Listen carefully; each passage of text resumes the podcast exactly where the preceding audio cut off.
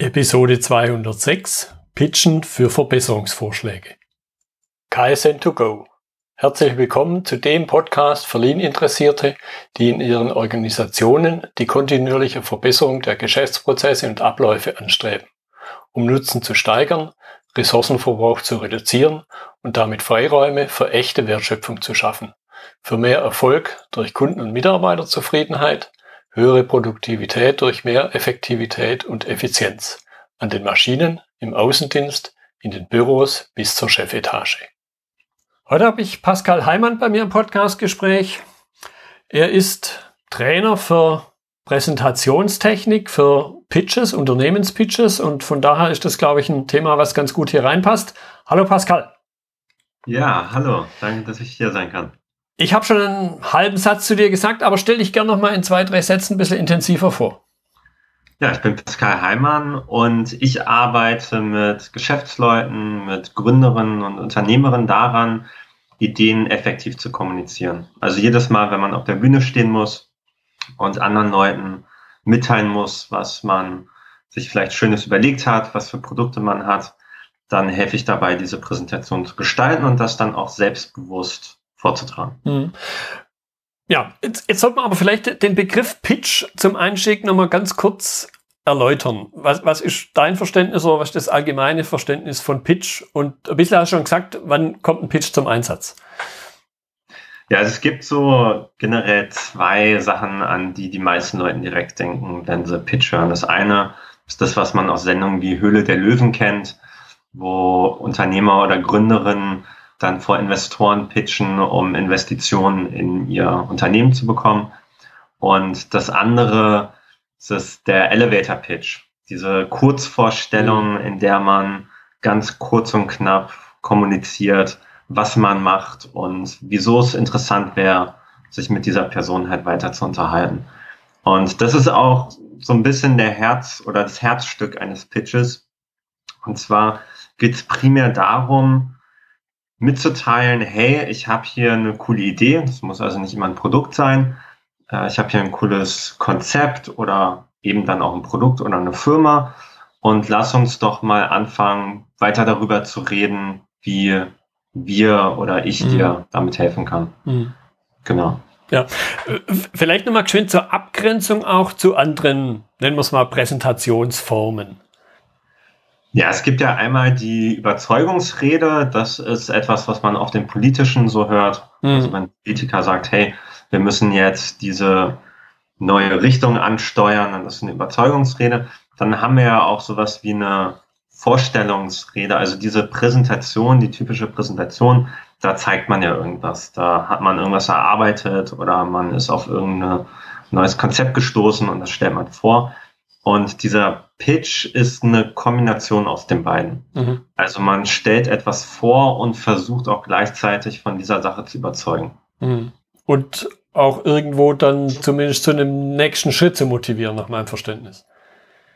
Genau, man fängt meist irgendwie eine Beziehung an. Man sagt, hey, lass uns doch mal über die Möglichkeit reden, das umzusetzen oder hey, wenn du interessiert daran bist, wie können wir jetzt weitermachen? Mhm. Komm noch und, und sprich mit mir. Ja. Oder, ja. Also wenn man es vor Publikum macht, dann sagt man meist, hey, lass uns danach doch noch irgendwie über Detail, Details sprechen. Ja. Jetzt, jetzt denke ich persönlich ja viel in Prozessen und, und denke dann auch immer wieder an, an typische Abläufe. Kann man bei einem Pitch auch sagen, dass es in irgendeiner Form einen typischen Aufbau gibt, mit was ich anfange, was dann in der Mitte kommt und vielleicht am Ende? Ja, es gibt so ein paar Fragen, die auf jeden Fall beantwortet, beantwortet werden sollten. Das ist zum einen die Frage, warum mache ich das? Also welches Problem löse ich mit meiner Idee oder meinem Produkt? Das sollte auch sehr weit am Anfang beantwortet werden. Danach dann natürlich auch die Frage, was ist meine Lösung? Also wie sieht meine Lösung dieses Problems aus?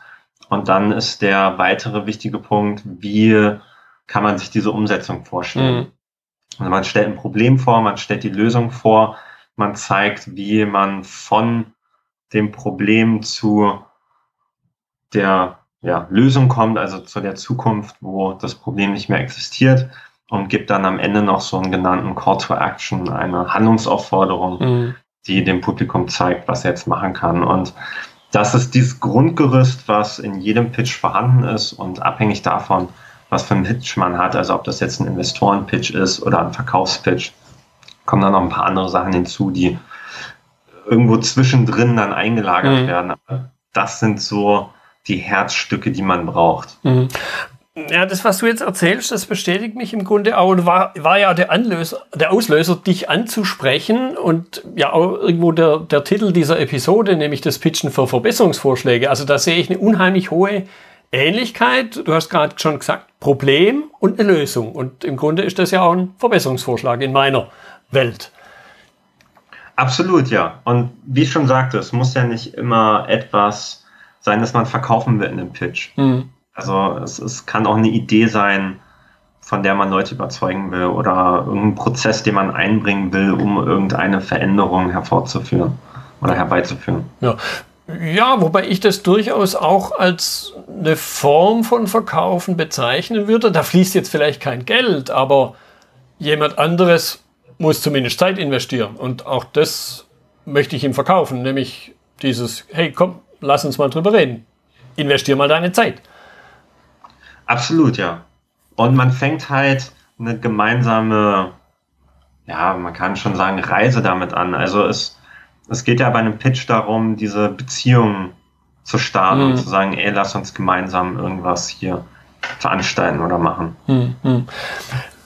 Jetzt bei Verbesserungsvorschlägen, speziell wenn man anders, jemand anderes davon überzeugen will, dass das eine gute Idee ist, die ich da habe, passiert es nicht immer mal wieder, dass es vielleicht nicht auf Anhieb gelingt.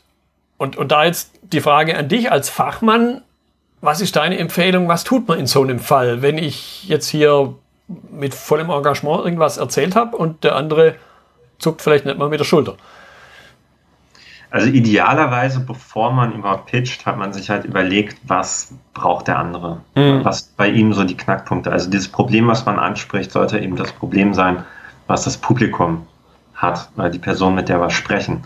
Und wenn wir bei einem Pitch merken, dass es überhaupt nicht ankommt, dann liegt das wahrscheinlich daran, dass wir da dieses Problem nicht richtig angesprochen haben, dass darüber, worüber wir sprechen, einfach nicht mit der anderen Person resoniert. Mhm. Und da ist meine Empfehlung ganz klar, in den Dialog gehen. Mhm. Also ein Pitch muss auch nicht ein Monolog sein, sondern ist idealerweise ein Gespräch, besonders wenn man jetzt nur vor einer Person pitcht. Mhm.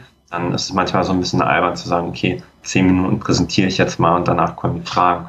Ja. Also wenn man merkt, da kommt keine Reaktion oder man sieht auch in den Augen so, ey, der hört mir gerade gar nicht mehr zu. Fragen. Mhm. Was sind die Gedanken? Was liegt der Person so auf der Seele? Und dann kann man da auch leichter dann an eine Antwort rankommen. Ja, und im, und im Grunde, und, und da kommt mir auch wieder äh, letzten Endes ein Verkaufsprozess in den Sinn. Sinnvollerweise mache ich mir halt vorher schon Überlegungen, was könnte denn für die Person ein Problem sein, weil ihm eine Lösung zu verkaufen, die kein Problem für ihn löst, wird wahrscheinlich genau diesen Effekt haben. Das ist eine absolute Zeitverschwendung, ja. ja. Okay, jetzt in meiner Welt passiert da unheimlich viel schriftlich auch. Dass ich Dinge auf, da gibt es jetzt was ganz Spezielles, die, die Lean-Leute, die jetzt zuhören, die wissen das, das sogenannte A3-Formular, einfach weil es ein A3 Blatt großes, A3 großes Blatt ist. Gibt es aus deiner Sicht Möglichkeiten, das, was du jetzt auf der verbalen Ebene vermittelst, sowas auch auf einer schriftlichen Ebene nutzen zu können, also gemeinsame Gedanken?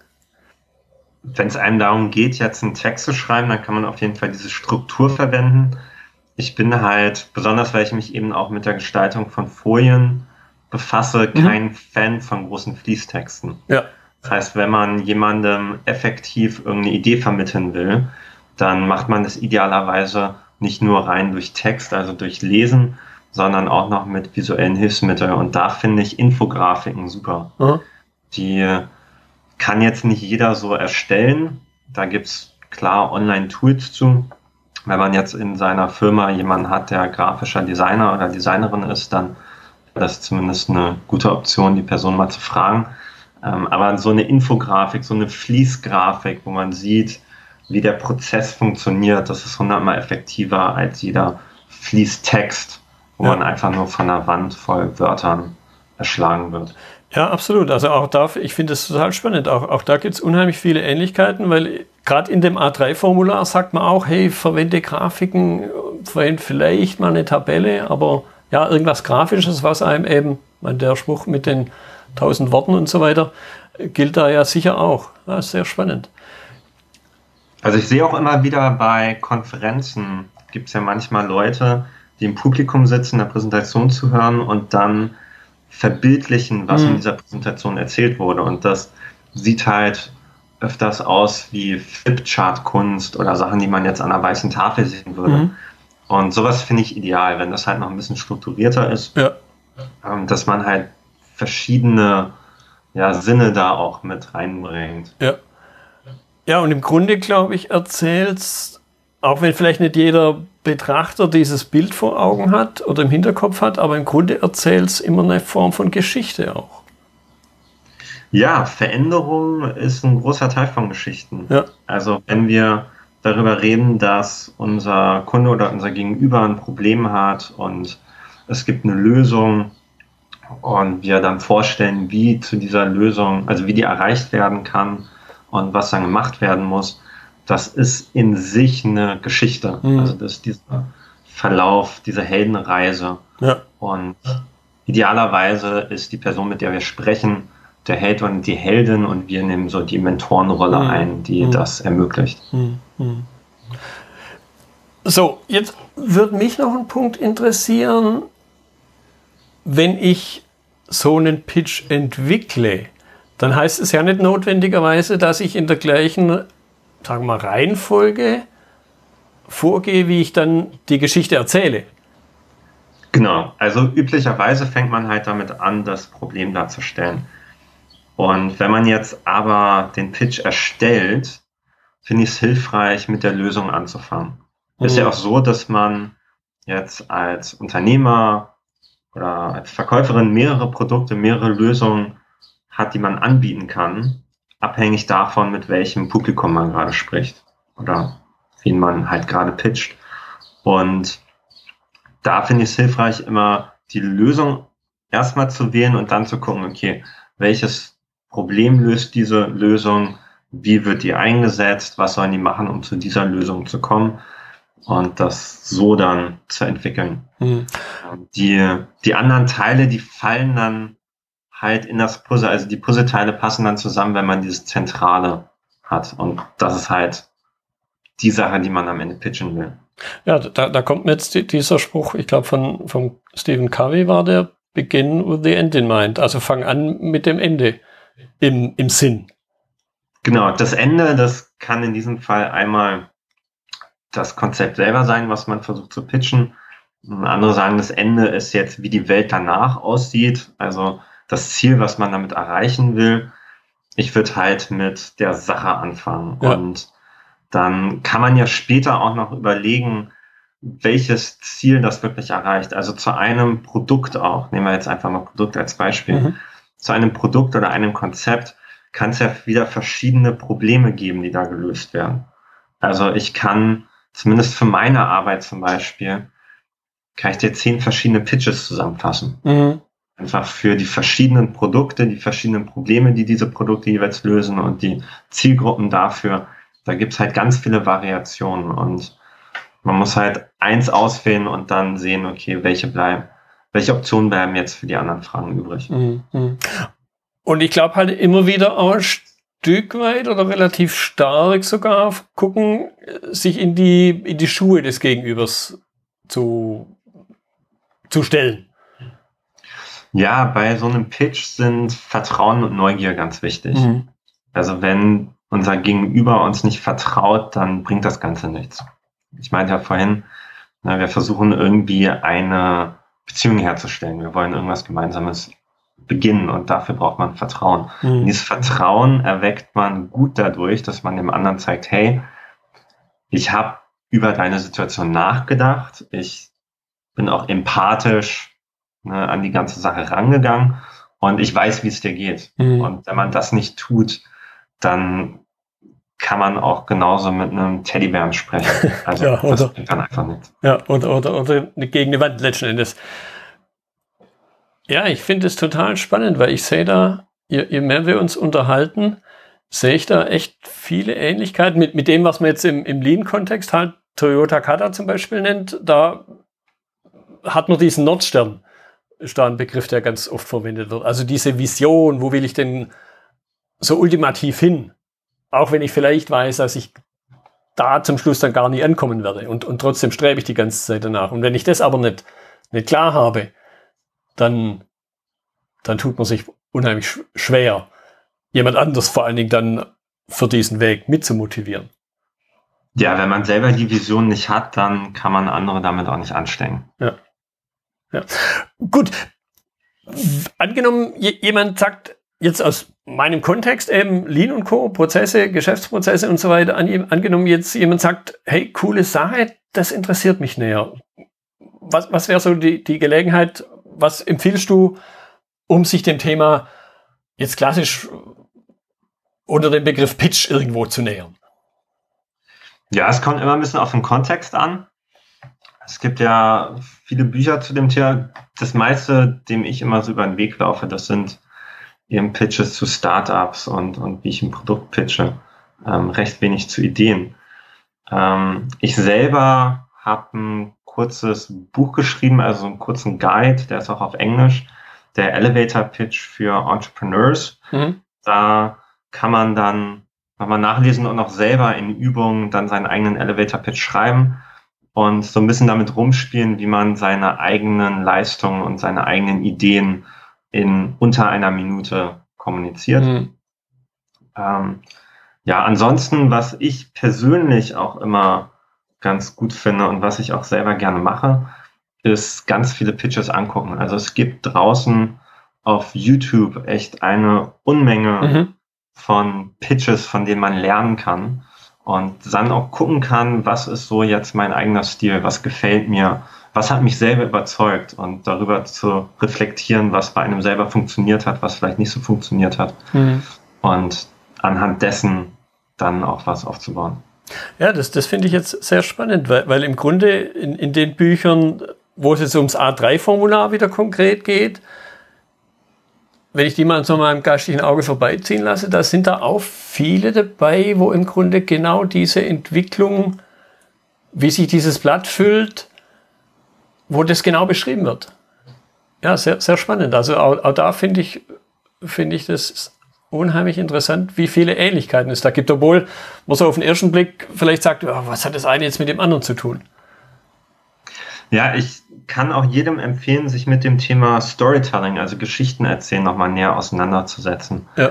Weil auf eine gewisse Art jede Präsentation, also jede gute Präsentation in sich eine Geschichte ist. Es muss jetzt keine klassische Erzählung sein, aber es sollte halt diesen Spannungsbogen innerhalb der Präsentation geben. Und den kann es auch mehr, mehrmals geben. Also es kann Spannungsbogen innerhalb eines Spannungsbogens geben. Und das macht Pitches und Präsentationen, die das verwenden, einfach extrem wirkungsvoll. Ja, und, und ja. Und ich glaube, sie bleiben halt durch eine, durch eine schlüssige Geschichte, bleiben sie ja unheimlich stark auch ins Gedächtnis. Ich glaube, der ein oder andere kennt sicher die Geschichte vom Zweibein, Dreibein, Vierbein die man sich im Grunde nicht merken kann, wenn man nicht weiß, was dahinter steckt. Aber in dem Augenblick, wo es klar ist, dass es halt ein Menschen und ein Tisch und ein Hühnerschlägel und ein Hund ist, wird sehr schnell klar, um was es da geht. Und plötzlich kann man die Geschichte noch seit, nach Jahren, Jahre später kann man die noch her, kann man sie noch erzählen. Man hat halt auch ein visuelles, also man hat ein Bild im Kopf. Mhm. Diese visuelle Komponente. Und das ist genau das, was ich vorhin mit den schriftlichen Pitches meinte, mhm. es hilft, nochmal extra dieses Medium zu haben, um sich das zu merken. Ja. Ja, und ich, und ich glaube, wenn man es halt selber auch dann beim Entwickeln die verschiedenen Medien nutzt, verstärkt sich es nochmal, wenn ich darüber nachdenke, so, ja. Weil ich mich ich ja auf andere ja. Kanäle einlassen muss. Idealerweise bietet man dem Publikum halt ein Erlebnis. Und das Erlebnis kann ja nochmal über das Gesprochene und das Visuelle hinausgehen. Mhm. Ähm, durch Geschichten dann nochmal in die emotionale Ebene.